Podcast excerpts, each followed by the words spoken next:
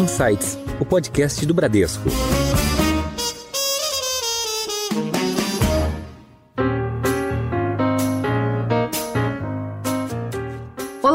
Bem-vindos a mais um episódio do Insights, o seu podcast semanal do Banco Bradesco. Eu sou a Priscila Forbes e hoje nós vamos falar sobre as perspectivas para a Bolsa Brasileira no segundo semestre. A Bolsa atingiu o patamar histórico de 130 mil pontos, agora na virada de maio para junho. E desde então ela tem oscilado e se mantido próximo dos 128 mil pontos. Vimos também um fluxo maior de investidores estrangeiros entrando aqui no mercado de capitais. E também vemos muitas empresas abrindo seu capital na bolsa. Hoje nós vamos desvendar os motivos que levaram o Ibovespa a esse novo nível e o que podemos esperar do mercado para os próximos meses. Para falar sobre isso, nós chamamos hoje o estrategista-chefe do Bradesco BBI, o André Carvalho. Oi André, bem-vindo de volta ao Insights. Oi Priscila, obrigado pelo convite. E chamamos de volta também o head de renda variável da Bran, o Rodrigo Santoro. Bem-vindos de volta, Santoro. Olá, Pri, tudo bom? Obrigado pelo convite novamente e é um prazer estar aqui com vocês hoje. Bom, começando aqui com o André, vamos fazer primeiro uma rápida recapitulação né, do comportamento da Bolsa desde o início da pandemia. Né? Então, a Bolsa estava negociando ali no início de 2020, a gente viu a Bolsa chegar ao nível de 120 mil pontos. Aí, em março, né, quando a pandemia se espalhou, chegou aqui no no Brasil, a bolsa flertou com 60 mil pontos, né? Foi para metade da cotação dela. E agora, na virada desse último mês, de maio para junho, a bolsa não apenas recuperou, voltou ali ao nível de 120 mil, como ela rompeu e chegou agora ao nível de 130 mil pontos, onde a gente está negociando hoje um pouquinho abaixo disso. Então, André, queria que você fizesse uma análise aqui de quais foram os principais fatores que impulsionaram a bolsa. Claro que tem toda a questão né, de vacinação e reabertura da economia, mas tem outros fatores também que levaram a bolsa a esse patamar? Desde o início de maio, a bolsa vem subindo praticamente sem parar, subiu quase 11%. Esse movimento mais recente, ele foi totalmente explicado por revisão na previsão de lucro das empresas. Então, a bolsa, ela, em geral, ela sobe por dois fatores. Um, perspectiva para lucro. Dois, compressão de prêmio de risco. O que a gente viu recentemente foi totalmente associado à previsão de crescimento de lucro. Aqui, as commodities elas continuaram respondendo pela maior parte do movimento.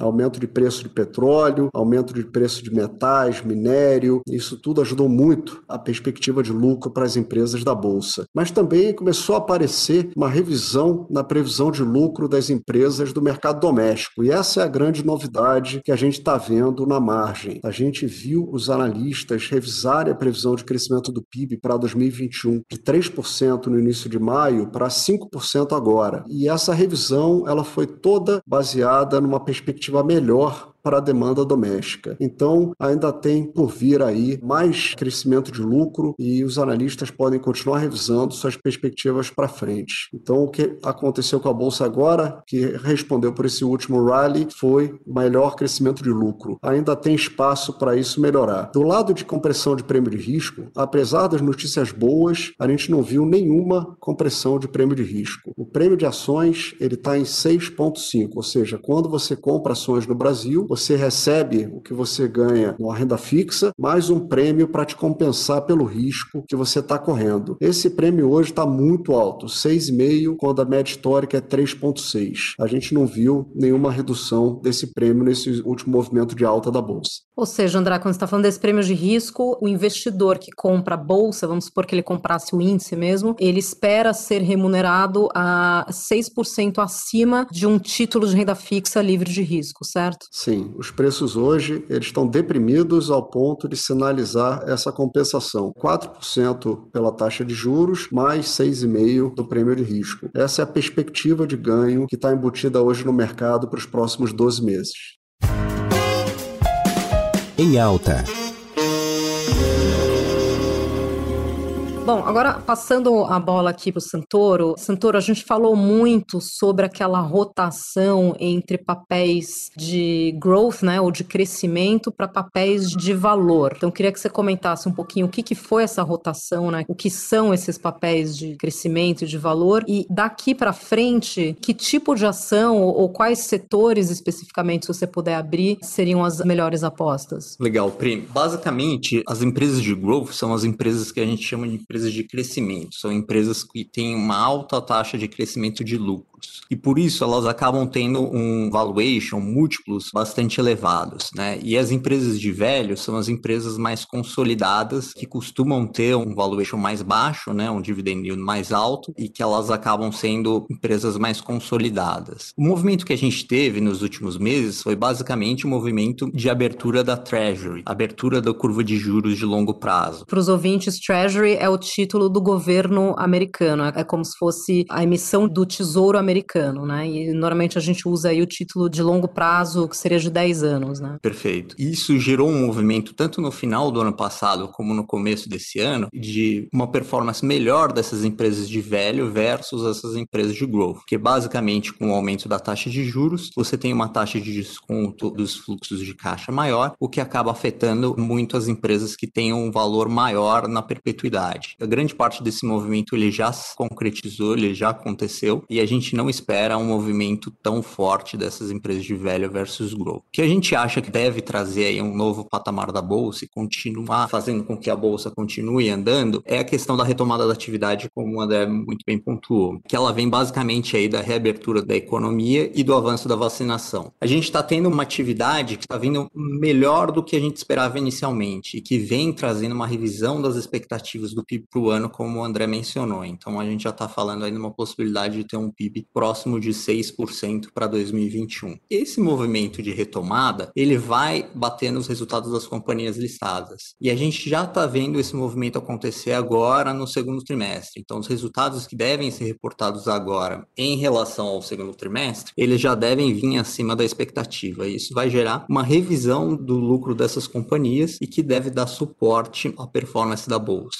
Hoje, basicamente, a gente está posicionado em três temas. Gosto de citar esses temas porque eu acho que fica mais fácil explicar a nossa posição. O primeiro tema é a reabertura da economia, o segundo é o tema de commodities e o terceiro, que é um tema mais micro, é o tema de consolidação. O primeiro tema, que é a reabertura, ele está bastante relacionado às companhias mais cíclicas, essas companhias que vão se beneficiar com a retomada da atividade e que a gente está observando que está tendo um desempenho melhor do que o esperado, que é basicamente as empresas ali de varejo, as empresas mais ligadas a serviço e consumo. O segundo tema, que é o tema commodities, é um tema que a gente já vem fazendo apostas desde o final do ano passado, inclusive a gente comentou aqui na virada do ano sobre esse tema para o ano de 2021, e que é um tema que vem se beneficiando aí com a retomada global da atividade e esse ambiente de risco de inflação maior. E o último tema, que é um tema mais micro, é o tema da consolidação. Muitos setores eles vêm passando por um processo de consolidação e que no final desse processo a gente deve ter um impacto positivo no lucro dessas companhias. Então a gente citou aqui já alguns setores no passado, então o setor de varejo, o setor de saúde, até mesmo o setor de telecom. Esse é um tema que também está presente bastante aqui dentro dos nossos portfólios e a gente acredita bastante aí para o ano de 2021. Então, se eu pudesse citar esses três temas, é reabertura da economia, commodities e consolidação, nós acreditamos que devem ajudar a bolsa a continuar performando aí no curto prazo. Se eu puder complementar, um único comentário aqui, hoje então o consenso espera crescimento do PIB esse ano de 5, como o Rodrigo falou muito bem, riscos estão viesados para um crescimento mais perto de 6. De onde viria essa surpresa positiva que poderia fazer os analistas continuarem revisando para cima a perspectiva de crescimento do PIB? Viria da demanda doméstica, viria de uma recuperação do mercado de trabalho. Alguns jornais locais estão publicando artigos dizendo que a gente está numa recuperação sem empregos, como chamaram há pouco tempo. A gente discorda, a gente está vendo o setor de serviço reativar. O brasileiro ele não esperou a vacina para voltar para as ruas.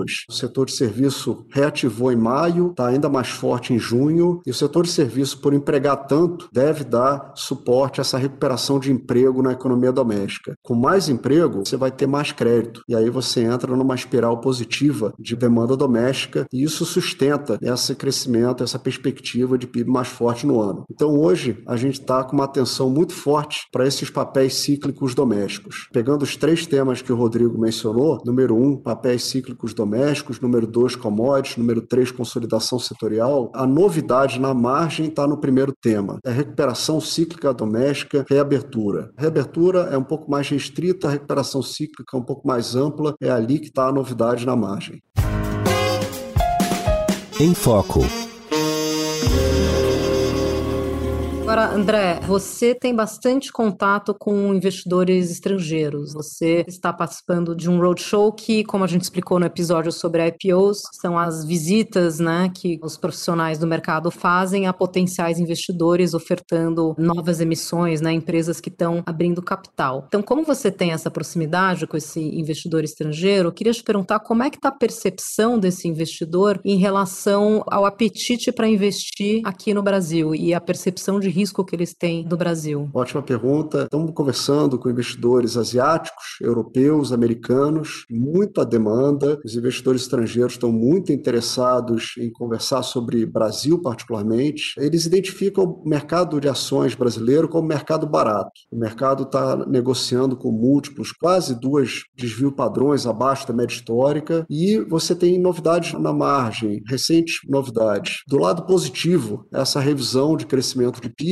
avanço da vacinação, né, menor risco político, tudo isso ajudando. Do lado negativo, o que começou a aparecer no radar dos investidores é a questão da reforma tributária. Então, as nossas reuniões elas começaram todas com esse tema de reforma tributária. A reforma que o governo apresentou de mudanças no imposto de renda, né, maior tributação de dividendos, redução do imposto de renda da pessoa jurídica, fim do juro sobre capital próprio, várias outras mudanças que afetam a vida dos investidores, a remuneração que eles vão ter e afetam o preço dos papéis. Então, a primeira pergunta que os investidores têm em mente é entender como é que essa reforma tributária vai impactá-los. E a nossa conclusão aqui é que a reforma tributária ela está essencialmente já precificada. O mercado de ações está tão barato que dificilmente ele precisaria corrigir para precificar essa reforma tributária. Só que a reforma tributária, por afetar algumas empresas muito mais do que outras, o que está acontecendo é a troca de, de ações nas carteiras dos investidores. Eles vendendo algumas que eles identificam possivelmente mais afetadas pela reforma tributária, comprando outras que se protegeriam melhor. Então, esse é um tema aqui bem relevante para o investidor estrangeiro. O segundo tema, que eu acho mais frequente nas nossas conversas, está relacionado realmente a crescimento. Houve uma revisão muito forte na perspectiva de crescimento para esse ano, como a gente falou, de 3% para 5%, e eles começam perguntando se parou por aí. A gente diz que não, a perspectiva de que as revisões continuem para cima, em direção a 6%, foco no mercado doméstico e vamos então procurar ações expostas ao mercado doméstico para comprar. Aí eles vão para 2022 e perguntam se esse crescimento é um voo de galinha, só vale para 21 ou se ele vai durar mais tempo. 2022, na nossa opinião, ainda é um bom ano para o Brasil, então é uma perspectiva de crescimento que não é muito longa, mas pelo menos 21 e 22 deve abarcar. Terceiro ponto muito abordado nas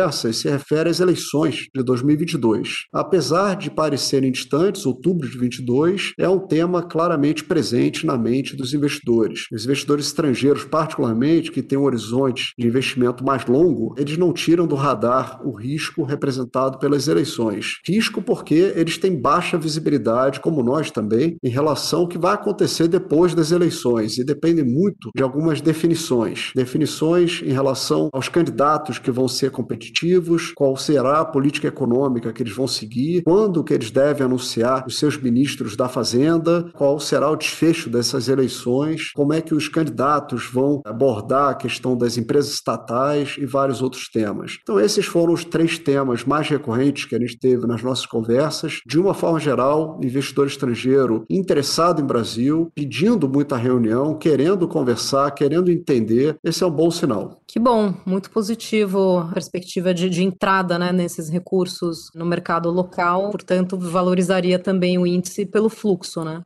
Agora, Rodrigo, como é que você está vendo isso do lado do investidor local? Tem dinheiro novo entrando no mercado de capitais e o André falou bastante dessa proposta de reforma tributária, né? Onde você tem uma redução do IR na pessoa jurídica, mas você tem a tributação dos dividendos, né? Isso prejudicaria de alguma forma as empresas, investimento em empresas pagadoras de dividendos, né? A gente fala muito das empresas de utilities, de energia, que pagam bastante dividendos. André falou bastante também de empresas ligadas a, a consumo e serviços e mercado doméstico, então, em termos talvez de índices, tem uma preferência ali por, vamos dizer, o índice de small caps em detrimento do Ibovespa, que é mais carregado em, em empresas exportadoras e ligadas a commodities? Como é que você está vendo isso? Vamos lá. Primeiro falando do fluxo, né? A gente está vendo um fluxo muito forte de estrangeiros vindo para o Brasil esse ano, né? Do início do ano até agora, a gente já teve mais de 45 bilhões de entrada de recursos de estrangeiros,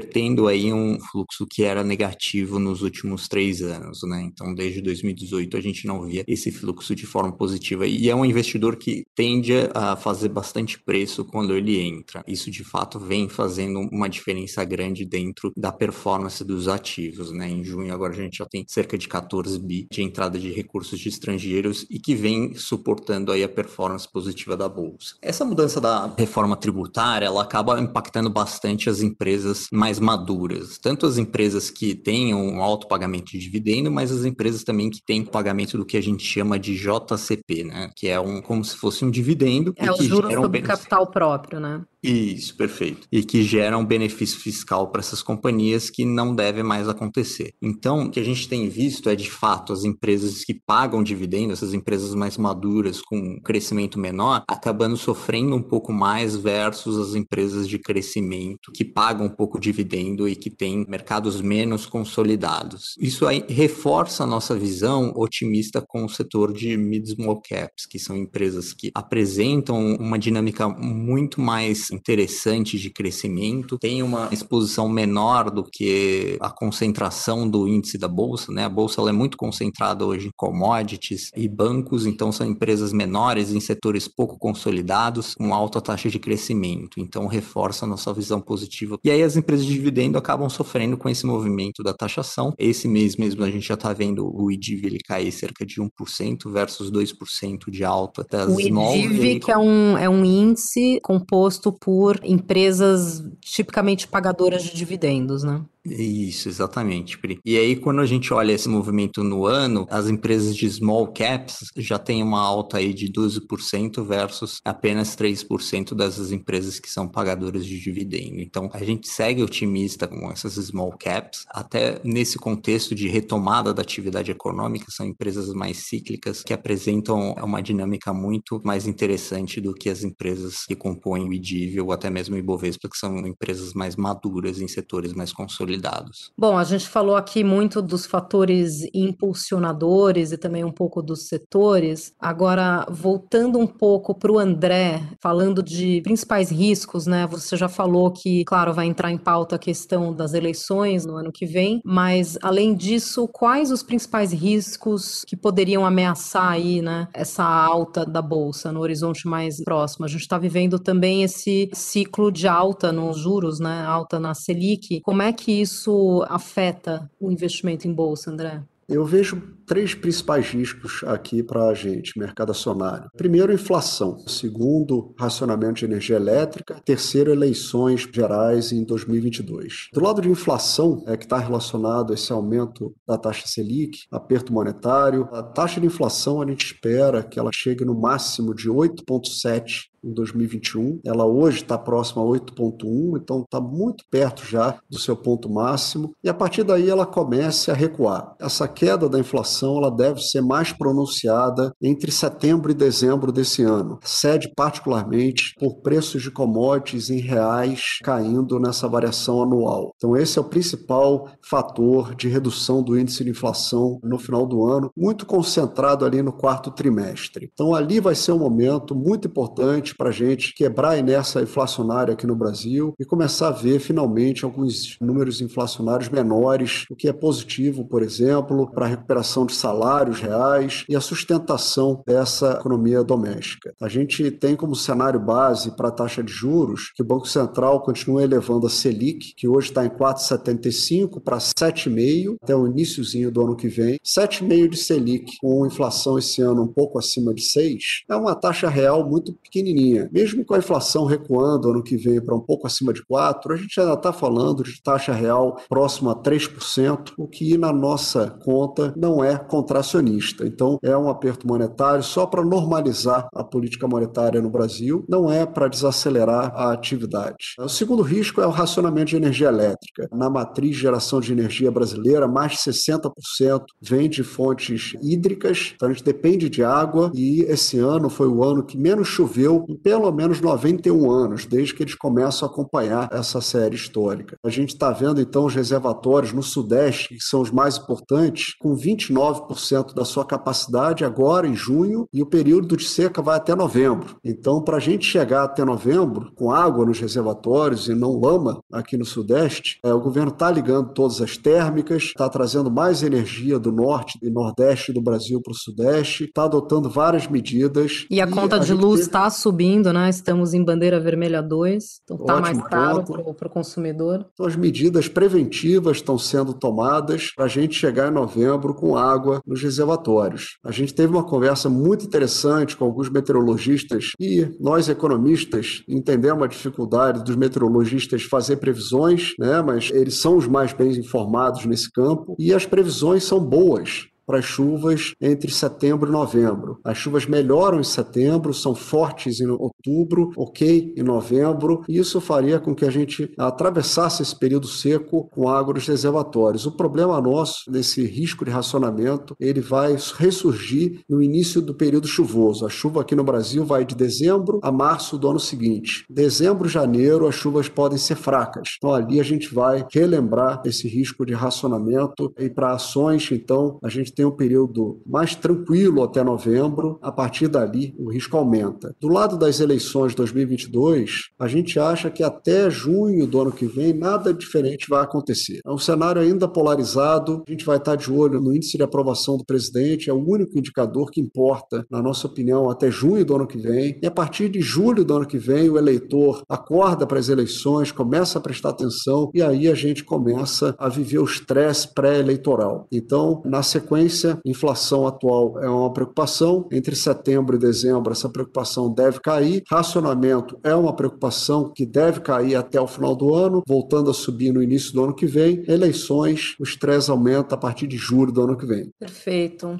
Bom, falando agora um pouco de novos entrantes na bolsa. Santoro, conta pra gente como é que tá essa nova safra de, de IPOs agora, daqui até o, o, final do ano. A gente viu muitas empresas já registrando, né, os órgãos competentes para fazer abertura de capital. Como é que você está vendo esse movimento? Como é que tá essa safra em termos de quantidade e setores também? O ambiente de um dígito de juros, ele proporciona esse movimento dos IPOs IPOs, o que é muito positivo para o mercado como um todo. A fila de IPOs ela segue bastante robusta, muitas empresas vindo para o mercado e a gente acredita que isso é só o começo. Como o André comentou, a gente tem esse risco da inflação que faz esse movimento de juros no curto prazo, dessa elevação ou normalização de juros no curto prazo, mas ele é super importante para ancorar as expectativas de inflação e manter o juro longo controlado, né? O juro de longo prazo controlado, que é super importante aqui para a bolsa. Tá? Então a gente não acredita que essa elevação elevação de curto prazo de juros vai frear esse movimento. Pelo contrário, a gente acredita que ele vai ajudar a ancoragem dessas expectativas e continuar esse movimento de aquecimento do mercado de capitais que, de fato, ainda tem muito a evoluir no Brasil. Esse movimento, como um todo, ele vem trazendo acesso a muitos setores que eram pouco representados na bolsa. A bolsa ela sempre foi muito concentrada em principalmente commodities e bancos. E a gente tem exemplo de diversos setores. O setor de saúde é um bom exemplo que surgiu recentemente e já tem uma boa representação representatividade na bolsa, no índice como um todo, com empresas grandes listadas e algumas empresas ainda a vir para a bolsa nos próximos meses. Então, a bolsa hoje ela não reflete ainda a economia do país como um todo. A gente tem alguns setores que ainda são pouco representados e com essas ondas de IPO eles devem ser melhor representados. A gente tem um exemplo relevante que é o setor agro, que ainda é muito pouco relevante dentro da bolsa. Então, sem dúvida, a gente vê com muitos bons olhos essa nova onda de IPOs e sem dúvida ela deve continuar nos próximos anos. Em relação a esse ponto de IPOs e vinda de novas empresas para a Bolsa, a gente aqui no Bradesco BBI, a gente está em contato constante com essas empresas. Então, o primeiro ponto a observar é que tem uma fila enorme de empresas querendo vir para a Bolsa brasileira. O segundo ponto a observar é que os investidores eles estão bastante seletivos para comprar esses IPOs. Então, é um trabalho muito interessante, porque do lado das empresas, as empresas precisam se organizar, ter mais transparência, melhorar sua governança, para se apresentar aos investidores que têm opções baratas para comprar já listadas no mercado. Então, é uma lista enorme, uma fila muito grande de empresas querendo entrar e os investidores imprimindo um ritmo de entrada gradual para que a barra continue alta, ou seja, um processo seletivo ainda bastante rigoroso para que a empresa se beneficie do acesso ao mercado de capitais e o investidor consiga remunerar sua carteira. Então, apesar da fila muito grande, a gente acha que a entrada ela vai continuar gradual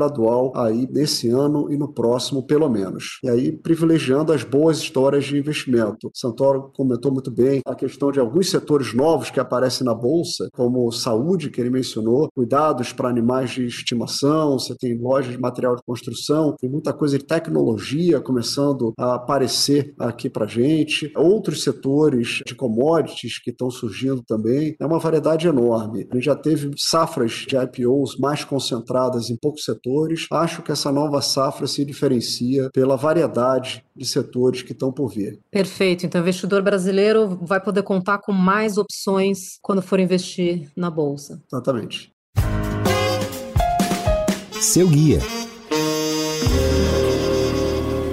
Bom, a gente falou bastante sobre bolsa aqui, temos algumas boas perspectivas, mas tem também riscos no horizonte. Então a gente sempre ressalta a necessidade, primeiro, de você conhecer o seu perfil de risco, e segundo, a gente recomenda fortemente que você tenha a assessoria, né, de um profissional credenciado, né, seja um assessor de investimentos, um consultor para ajudar a navegar aí nos diferentes fatores que podem afetar o seu investimento em bolsa. Ou você pode também terceirizar esse investimento em renda variável para um gestor profissional através dos fundos de investimento em ações. Bom, chegamos ao final do nosso episódio. Queria agradecer o André Carvalho, estrategista-chefe do Bradesco BBI. Obrigado, André. Obrigado, Priscila. Obrigado pelo convite. Sempre prazer estar aqui com vocês. E obrigada também, Rodrigo Santoro, nosso head de renda variável da Bran. Obrigado, Pri. Sempre um prazer falar aqui com vocês. Vocês que nos acompanham já sabem, fiquem ligados que toda semana tem episódio novo no seu Insights. Tchau!